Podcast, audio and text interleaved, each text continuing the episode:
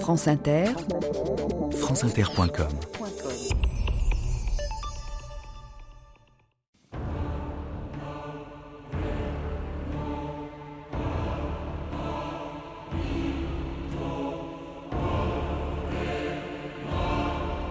On n'imagine pas tout ce que ces murs ont pu entendre. Bernadette Chirac. «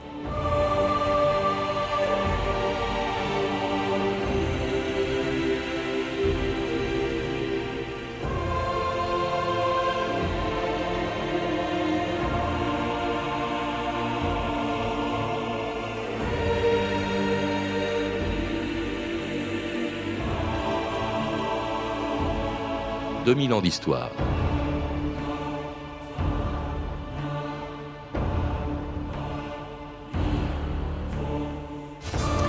Depuis trois siècles, les murs de l'Élysée ont entendu beaucoup de choses et vu passer trois siècles d'histoire. Construit en 1720 par le comte d'Évreux, habité successivement par la marquise de Pompadour, le maréchal Murat ou Napoléon qui signa son abdication, le palais de l'Élysée est devenu la résidence des 22 présidents de la République qui s'y sont succédés depuis 1848. Un d'entre eux y est mort dans les bras de sa maîtresse, un autre y vendait des légions d'honneur et un troisième y est devenu fou. Mais la plupart d'entre eux ont aimé l'Élysée, même si, disait Armand Falière avec humour, la place n'est pas mauvaise, mais il n'y a pas d'avancement. Il n'empêche que tous les sept ans ou tous les cinq ans aujourd'hui, on se bouscule pour, pour pouvoir l'occuper. France Inter, Denis Lemarié, le 17 mai 1995. France Inter. Dans 4 heures maintenant, le Palais de l'Élysée accueillera donc son nouveau locataire. François Mitterrand quittera alors ses fonctions. Sur le perron de l'Élysée, il recevra son successeur, Jacques Chirac, qui arrivera de l'Hôtel de Ville de Paris. Le porte-parole de l'Élysée, Jean Musitelli, raconte à Jean-Pierre Laborde comment tout cela va se passer. Jacques Chirac sera reçu sur le perron par le président François Mitterrand. Ils monteront tous les deux au premier étage dans le bureau présidentiel. Et là, ils auront un entretien. Et puis, à l'issue de cet entretien, Jacques Chirac, qui sera désormais président, raccompagnera François Mitterrand sur le perron, euh, lui dira au revoir, lui serrera la main, et le président Mitterrand, l'ex-président Mitterrand, pour le coup, remontera dans sa voiture et quittera l'Élysée définitivement. François Dorcival, bonjour. Bonjour. C'était Jacques Chirac entrant à l'Élysée il y a 12 ans, le dernier chapitre de votre roman de l'Élysée qui vient de sortir aux éditions du Rocher. L'histoire de ce que tout le monde appelle aujourd'hui le château, mais c'est un bien grand mot, vous le rappelez, parce que l'Élysée, c'est quand même pas Versailles. Non, ça n'est pas Versailles, c'est un hôtel particulier qui a été construit, donc vous le rappeliez il y a un instant, en 1720-1721, par le comte d'Évreux, et le lieu de pouvoir que l'Élysée est aujourd'hui était un peu dans sa destination, car si le comte d'Évreux, qui était à la Tour d'Auvergne, a construit cet hôtel particulier sur la rive gauche, si je puis dire, de la rue du Faubourg Saint-Honoré, c'était pourquoi? C'était parce que, grâce à la dot de la jeune femme qu'il avait épousée, on lui avait dit si vous construisez quelque chose d'assez exceptionnel dans Paris, vous serez plus facilement reçu à Versailles, qui était effectivement sous la monarchie le lieu du pouvoir. Et puis c'était pas encore le quartier euh, qui existe aujourd'hui, c'était presque la campagne. Hein, c'était presque la campagne, c'est vrai, et la rue du Faubourg Saint-Honoré débouchait sur l'avenue du Roule, qui était l'avenue que l'on prenait pour se rendre à Versailles. Et évidemment, euh, l'histoire de, de ce palais de l'Élysée commence là, mais curieusement, le comte d'Évreux y a vécu seul et non pas avec sa femme, parce qu'il n'y avait pas fait aménager de vrais appartements, il n'y avait que des salons d'apparat. Et pendant 22 ans, ce qui est un record absolu, en tout cas pour le propriétaire, on verra qu'il y a quelqu'un qui a vécu encore plus longtemps, mais 22 ans, hein, c'était évidemment le rêve de tous les présidents de la République d'aujourd'hui. Sûrement, mais lui n'était rien d'autre que euh, un, un, aristocrate de l'époque et donc le propriétaire privé des lieux. Et à sa mort, il n'aura pas d'héritier. Alors justement, à sa mort, ce palais d'Évreux va devenir le palais de, de l'Élysée et être racheté par Louis XV pour éloigner sa favorite du château de Versailles. Le roi a donné l'ordre à Madame de Pompadour de quitter Versailles. Quitter Versailles Madame a plusieurs palais où elle peut aller. Le roi suggère l'Élysée.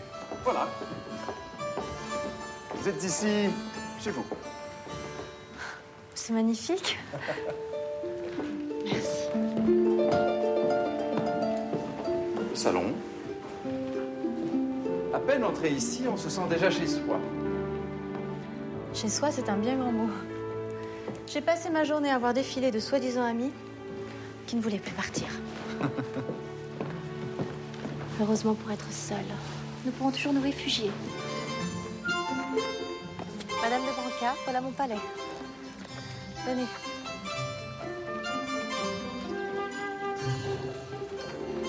Entrez. Quelle modernité, madame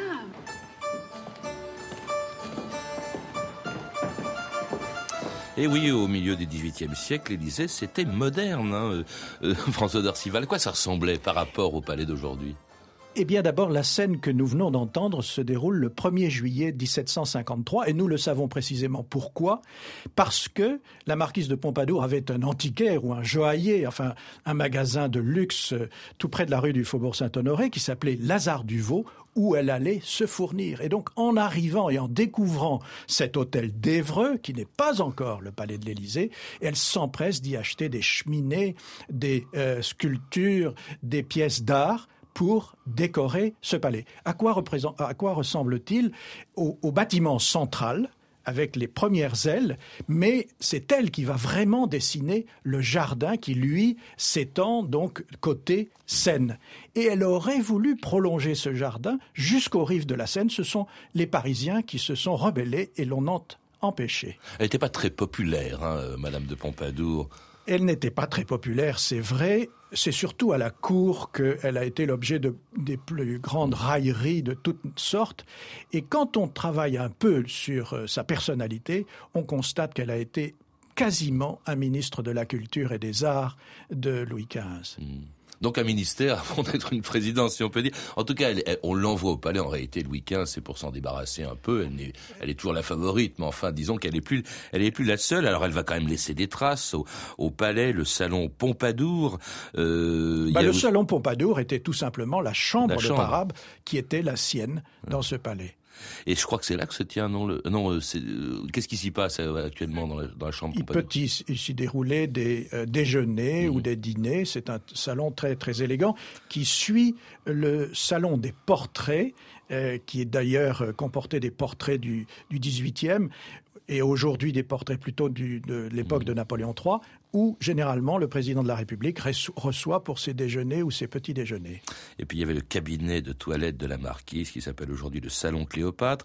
Alors c'est curieusement, il y aura d'autres locataires, on va pas tous les passer en revue. Il y a la Révolution, il y a le directoire, il paraît qu'on en a fait un café-concert de l'Élysée à ce ah, moment-là. Absolument. Il était euh, au début de la Révolution la propriété de la duchesse de Bourbon, cousine de Louis XVI, et euh, cette euh, femme croyait pouvoir cohabiter avec la Révolution. Elle s'est vite aperçue que ça n'était pas possible. Et donc, l'Élysée est passé entre les mains de locataires vrais euh, qui en ont fait donc euh, un café-concert, qui ont loué des appartements, qui ont euh, accueilli pour des balles privés toutes sortes de manifestations avant que à la sortie du consulat, Napoléon ne puisse permettre au Murat et notamment donc à sa sœur Caroline, qui avait épousé le grand Murat, d'acquérir l'Élysée que vous appelez l'alcôve de Caroline. Alors pourquoi est-ce que j'appelle ça l'alcôve de Caroline? Parce que le fameux Murat, lui, chevauchait à travers l'Europe, euh, suivant Napoléon et faisant de grandes charges de cavalerie, notamment à Hello. Mais pendant ce temps-là, Caroline était toute seule à Paris. Quand je dis toute seule, c'est un, un, excès parce qu'en réalité, elle recevait chez elle et elle recevait notamment dans sa chambre. Et en particulier le gouverneur militaire de Paris, le général Junot. Toute chose que nous apprenons par qui par la femme de Junot, mm. qui en a fait les mémoires de la duchesse d'Abrantès. Alors elle partira ensuite à Naples. Napoléon va occuper un instant, un moment, le palais. C'est même là qu'il va signer sa deuxième abdication en 1815. Et puis alors, euh, il y a eu d'autres locataires. Encore une fois, on va pas, on va pas les passer tous en revue. Mais le plus étonnant quand même, c'est de se rappeler que le tsar Alexandre est descendu à l'Élysée au moment où il rentre dans Paris. Au moment où il rentre dans Paris en 1814. Et puis alors donc euh, plus tard, ce n'est que beaucoup plus tard que l'Élysée est devenue la résidence des présidents de la République. C'était déjà Noël aujourd'hui à l'Élysée où le président de la République a joué les grands-pères gâteaux devant Christiane Paulfort et une centaine d'enfants. Écoutez. Est-ce que vous savez où vous êtes ici? À l'Élysée, au palais de Pompidou. Et qui est Monsieur Pompidou Le président de la République. Vous le saviez avant de venir aujourd'hui Oui. Il y a eu des élections. Et on a regardé sur le journal. Il y a une place là-bas. ah, t'es mignon. Mais t'en fais pas, je pars pas, on va rester parce qu'on va vous donner des jouets tout à l'heure. Une charmante petite fille qui tient dans les bras une belle poupée. Comment s'appelle-t-il ce monsieur qui te l'a donné Un monsieur qui a des grands sourcils noirs. Et qui est-ce Pompidou.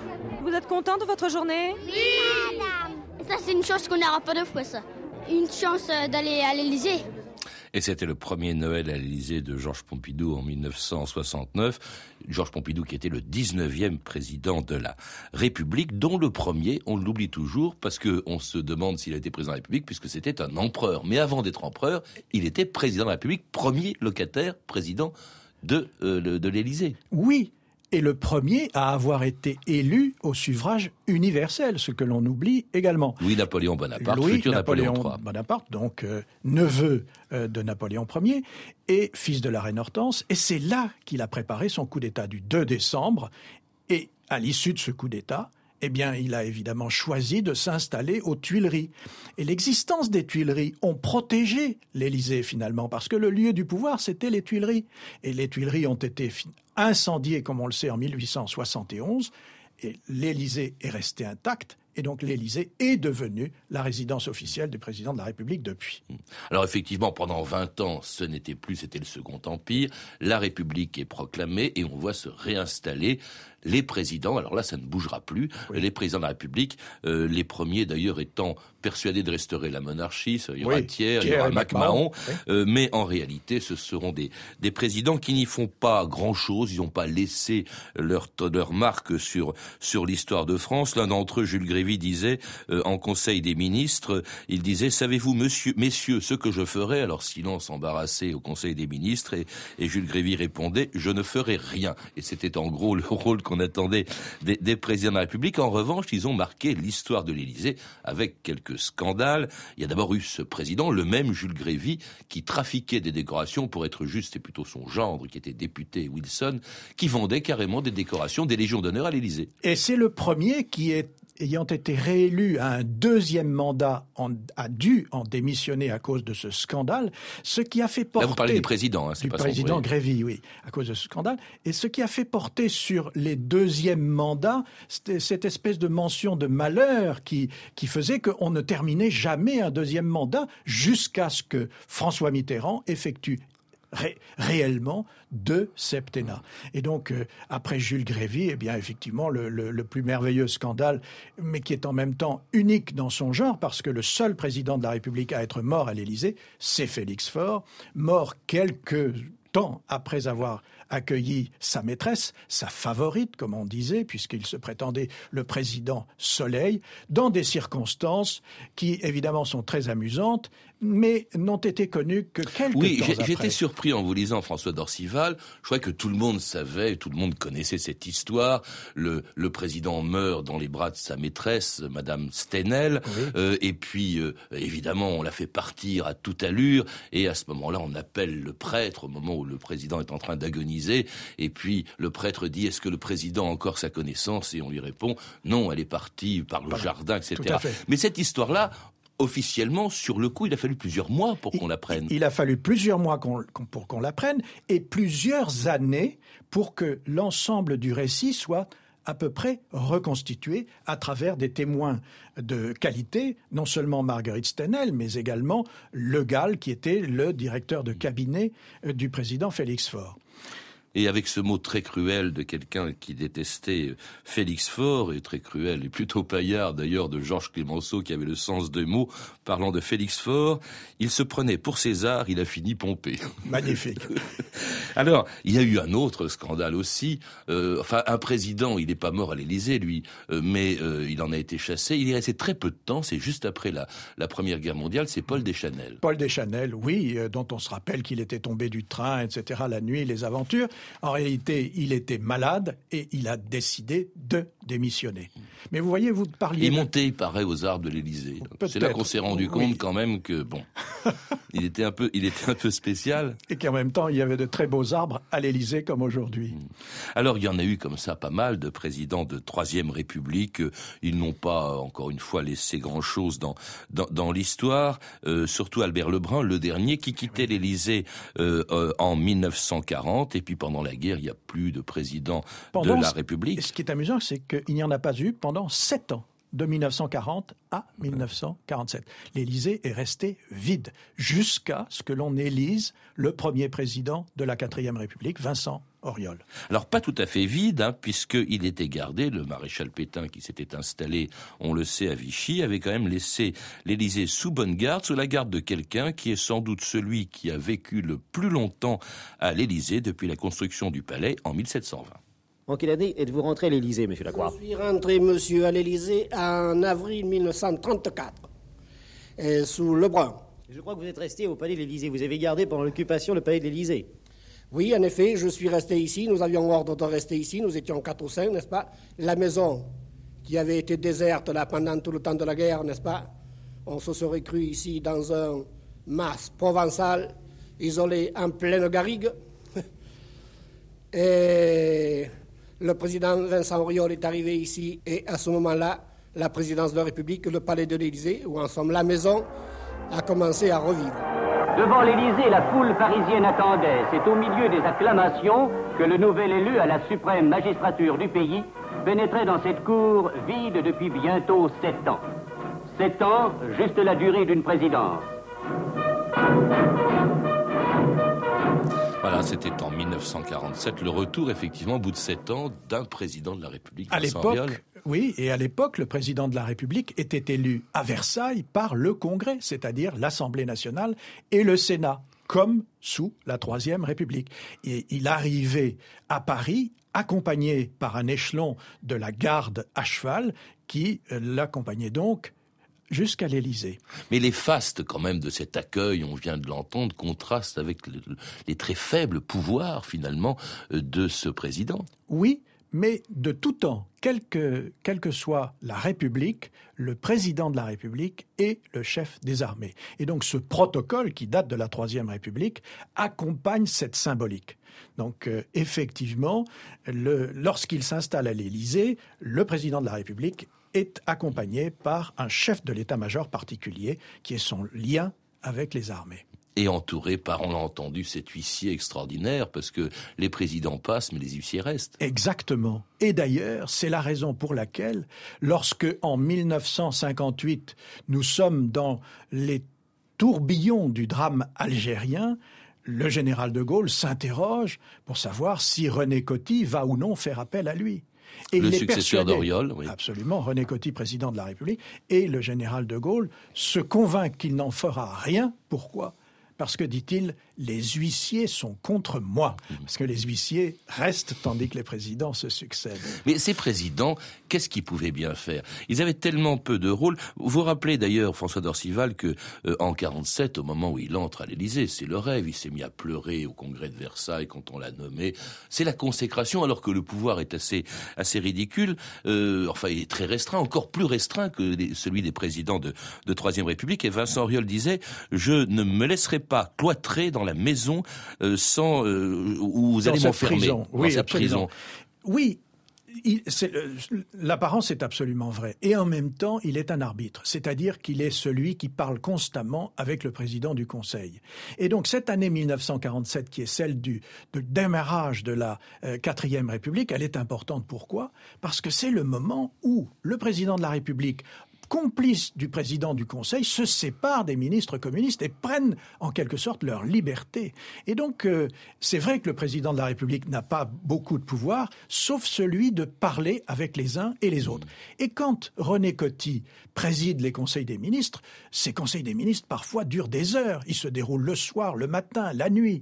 Euh, dans les périodes de critique, c'est incroyable de voir ce qui se passe. Et puis arrive le général de Gaulle qui, lui, fait changer le pouvoir et on voit instantanément le pouvoir passer de l'Élysée à l'hôtel Matignon. Les conseils des ministres ne durent plus que 20 minutes. Et, de Gaulle qui ne voulait pas du tout habiter l'Élysée, il le trouvait trop petit, il appelait ça la bonbonnière, il pensait peut-être à la marquise de Pompadour, il pensait peut-être aussi à tous les scandales de, de l'Élysée, encore qu'on imagine mal le général de Gaulle mourir dans les bras d'une de ses maîtresses à l'Élysée. Oui, ça c'est vrai. La détestation que le général de Gaulle avait pour la Troisième République et en particulier le Sénat avait son reflet dans son désir de ne pas aller à l'Élysée, parce qu'il estimait au fond que l'Élysée, c'était la maison de ces présidents faibles de la Troisième République qu'il n'aimait pas.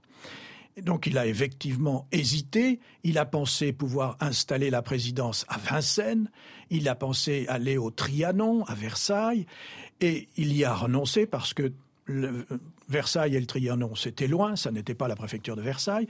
Et puis, d'autre part, si cela avait été Vincennes, il aurait fallu faire de très gros travaux. Et donc, en définitive, il est allé à l'Élysée. Et ce ne sont pas les, plus, les, les moins belles années du palais que celles de la présidence du général. Pourquoi? Parce que le pouvoir vrai était revenu dans cette maison. Mais alors du coup, on est très à l'étroit. Le palais ne servait pas à grand-chose, donc il n'y avait pas un personnel considérable. Là, on va faire venir tout un cabinet très important. C'est là que se décident les choses. Ça devient le château. Alors on va installer des membres du cabinet un peu partout, euh, sous, euh, sous les combles. Enfin, c'est assez extraordinaire ce, le, cette, cette développement de l'Élysée à l'époque, parce que à cause du développement de la fonction à l'époque du général de Gaulle. Alors le général de Gaulle entre à l'Élysée vraiment donc en janvier janvier 1959 et il s'est fait remettre au préalable les plans du palais pour en refaire la distribution. Car sous la troisième et la quatrième République, seule l'aile Est, qui constitue aujourd'hui les appartements privés du président de la République, était occupée par le président et ses services. Et donc le général transforme tous les salons du premier étage, il ne garde pour la para que les salons du rez-de-chaussée et s'installe lui-même dans ce qui avait été les appartements du roi et de la reine, notamment pour accueillir le roi et la reine d'Angleterre. Et donc ce salon doré qui est au centre du palais, au premier étage qui donne sur les jardins, il s'installe là, entouré par ses collaborateurs. Et effectivement, il y aura suffisamment de collaborateurs pour être amenés à occuper également un certain nombre de bâtiments qui se trouvent rue de l'Élysée, donc sur le côté concorde, si l'on peut dire, du palais. Alors, il y habite en famille. Bon, c'est pas considérable parce que je suppose que la famille à l'époque se limite à son épouse, hein, comme il est âgé. Mais alors, en revanche, ses successeurs n'y habiteront pas pendant un certain temps. Georges Pompidou, par exemple, euh, n'y habitera pas. Non. Euh, ce qui est curieux, c'est que c'est lui qui va également rénover euh, le, le, palais, y introduire le design, en quelque sorte. Alors, le design, en tout cas, y faire venir des créateurs contemporains, car lui-même et sa femme, Claude, étaient de grands amateurs d'art contemporain, peinture et décoration, et donc tous les salons privés euh, donc des appartements du président de la République vont être redécorés avec suffisamment de soin pour que quand un président suivant arriverait, eh bien on pourrait retirer le décor en question. C'est ce que l'on a fait pour les salons qu'avait fait installer euh, le Georges Pompidou, lesquels peuvent être aujourd'hui vus au centre Pompidou. Hmm. Alors Valéry Giscard d'Estaing n'y habite pas non plus. Il sera le seul d'ailleurs à faire déménager le bureau du président, je crois. Non, ah il, choisit de ne pas s'installer dans le bureau du général de Gaulle. Et puis il va y avoir euh, également François Mitterrand qui lui non plus euh, n'y habitait pas. Et c'est en 1995, dans l'archive que l'on a entendu, que Jacques Chirac non seulement entre à l'Élysée, mais s'y installe en famille, procède à quelques changements, notamment dans le jardin où tous les ans se bousculent pour être invités à la Garden Party du 14 juillet. Certains, d'ailleurs, après s'y être rasés le matin pour y faire une espèce de repérage. France Inter, Lise Joly, le 14 juillet 2004. France Inter. La garden partie de l'Elysée en ce jour de fête nationale, elle se déroule en ce moment même dans les jardins du palais présidentiel à Paris et Jacques Chirac a voulu la placer sous le signe de la solidarité. 3000 bénévoles qui travaillent au sein d'associations se mêlent à autant d'officiels, de militaires, d'élus et autres journalistes. Mais l'essentiel, Frédéric Pommier, vous qui êtes en direct de ces jardins de l'Elysée, c'est que cette fois-ci il fait beau. Oui, effectivement, Lise, grand soleil, grand buffet et champagne à gogo. Vous l'avez dit, on croise des politiques bien sûr, on croise militaires, mais également des jeunes. C'est incroyable. Vu qu'on est un peu petit, on, on est impressionné. C'est le monde, je pense, et puis le, les personnalités qu'on rencontre. Par exemple, là, tu as vu qui toi Monsieur Sarkozy pour l'instant. Mais je vais continuer la chasse. Il avait l'air comment, Sarkozy, à l'aise ici? Gentil, oui. De des photos. Et en effet, la star ce midi, c'était bien le ministre de l'économie, très sollicité, il adore. J'étais ravi de vous voir. À bientôt, Michel. Où est-ce que vous venez? Bonjour. Michel Rocard est également présent. Rien de plus normal, dit-il. C'est la République qui se rencontre ici un peu quand même. Oui, et toute la République. Je vous demanderai pas, donc, François Dorcival, qui va être l'hôte euh, de ses invités le 14 juillet prochain. La campagne approche. Mais on a entendu cette atmosphère. Vous la connaissez en tant que journaliste. Beaucoup de Bien journalistes sont invités dans cette garden party où il y a d'ailleurs tellement de monde que ça finit par être parfois un peu décourageant. Dans un palais que Chirac, quand même, a transformé euh, pas mal, et notamment Bernadette Chirac qui a joué un rôle. Ah oui, elle a joué un, grand rôle. Euh, bien qu'elle dise volontiers que le mobilier national est le maître d'œuvre de tout ce qui se passe à l'Élysée, mais elle y a joué un grand rôle parce que elle est vraiment non seulement la première dame de France, mais la maîtresse de maison. Donc c'est elle qui surveille et organise toutes les réceptions qui vérifie le protocole, qui euh, a beaucoup euh, donné de soins, apporté de soins au jardin de l'Élysée, au pluriel, aux arbres, euh, également aux maisons des gardes, qui étaient des maisons 18e, etc. Donc, elle y aura laissé vraiment une, marque particulière. Ce qui est amusant, c'est lorsque Jacques Chirac est entré là, comme vous le rappeliez, le 17 mai 1995, il est allé dans le bureau de François Mitterrand. Il ne l'a pas reconnu. Il ne l'a pas reconnu parce que François Mitterrand avait autrefois fait transformer le mobilier qui était en contemporain. Et lorsqu'il entre dans ce bureau, François Mitterrand s'adresse à lui et lui dit Vous voyez, je vous attendais, je vous ai remis ce bureau dans l'état où l'avait laissé le général de Gaulle. Ça c'est étonnant. Alors justement, on évoquait ces grandes fêtes, etc. Euh, on n'en a pas parlé. L'Élysée, c'est aussi 900 personnes qui y travaillent à plein temps, François Dorcival. Oui, mais c'est d'abord une maison militaire, et c'est l'explication de ce chiffre, car sur ces 950 personnes, 450 sont des militaires qui en assurent la sécurité ou euh, les réceptions, si vous voulez. Il faut y ajouter près de 200 personnes qui s'occupent de secrétariat. Donc l'équipe politique du président de la République, c'est quelques dizaines de conseillers. Et l'ensemble représente un budget annuel de 32 millions d'euros, que l'on connaît aujourd'hui parce que Jacques Chirac a voulu que ce budget soit transparent. Mais autrefois, il était distribué entre différents ministères, les affaires étrangères, la défense, la culture, etc., qui rémunéraient leurs fonctionnaires sur place. On a dit qu'il était excessif. Il est souvent critiqué, ce budget. Oui, il est toujours critiqué, mais enfin, quand on le compare à celui du Palais du Luxembourg, donc du Sénat, Enfin, c'est le monde, dixième. Il y a plus de monde. Certes, il y a plus de monde, mais enfin, c'est quand même la présidence de la République. Est-ce que ces fastes ont encore un sens ou qu'ils ne sont pas un peu aussi désuets que le palais, au fond, François Dorcival? Eh bien, d'abord, les fastes en question, on peut les regretter parce que cela était beaucoup plus fastueux autrefois à l'Élysée que ça ne l'est aujourd'hui. Aujourd'hui, où se tiennent pour l'essentiel des sommets, des dîners d'État, certes, mais la plupart du temps des sommets bilatéraux ou multinationaux. Et alors qu'autrefois, il y avait des balles, y compris sous le général de Gaulle, des réceptions, du théâtre, bien des, bien des événements qui rendaient effectivement euh, une sorte d'image fastueuse qui avait été lancée par la marquise de Pompadour, qui elle-même a imaginé la première garden party à l'Élysée avec feu d'artifice et balles en plein XVIIIe siècle. Merci François Dorcival, toute une histoire que l'on retrouve dans votre livre Le roman de l'Élysée qui a été publié aux éditions du Rocher. À lire également Les secrets de l'Élysée de la duchesse de Pompadour à Jacques Chirac de Georges Poisson chez Timé Édition et puis l'Élysée, anatomie d'un lieu de pouvoir, un numéro hors série du Monde 2 qui sort aujourd'hui et qui est passionnant. Vous avez pu entendre un extrait du téléfilm Jeanne Poisson, Marquise de Pompadour de Robin Davis en DVD chez France Télévisions, ainsi qu'une archive pâtée de 1947 disponible en DVD aux éditions Montparnasse. Toutes ces références sont disponibles par téléphone au 32 30, 34 centimes la minute ou sur le site franceinter.com. C'était 2000 ans d'histoire. Merci à Farid Chibani, Julien Chabassu, Claire Destacan, Emmanuel Fournier, Sophie Gilry et Mathieu Ménossi, à notre réalisatrice Anne Kobilac. La semaine prochaine, dans 2000 ans d'histoire, lundi, le Japon en guerre, mardi, la sexualité dans l'Antiquité romaine, mercredi, l'Italie fasciste et les Juifs, jeudi, la deuxième femme d'Henri VIII, Anne Boleyn, et enfin vendredi, de Louis-Napoléon Bonaparte à Jacques Chirac, les pouvoirs du président, la suite donc de notre série d'émissions spéciales présidentielles, chaque vendredi jusqu'au 20 avril, en partenariat avec Le Monde 2 hors série, consacré à l'Élysée. Bonne fin de semaine à tous et à lundi.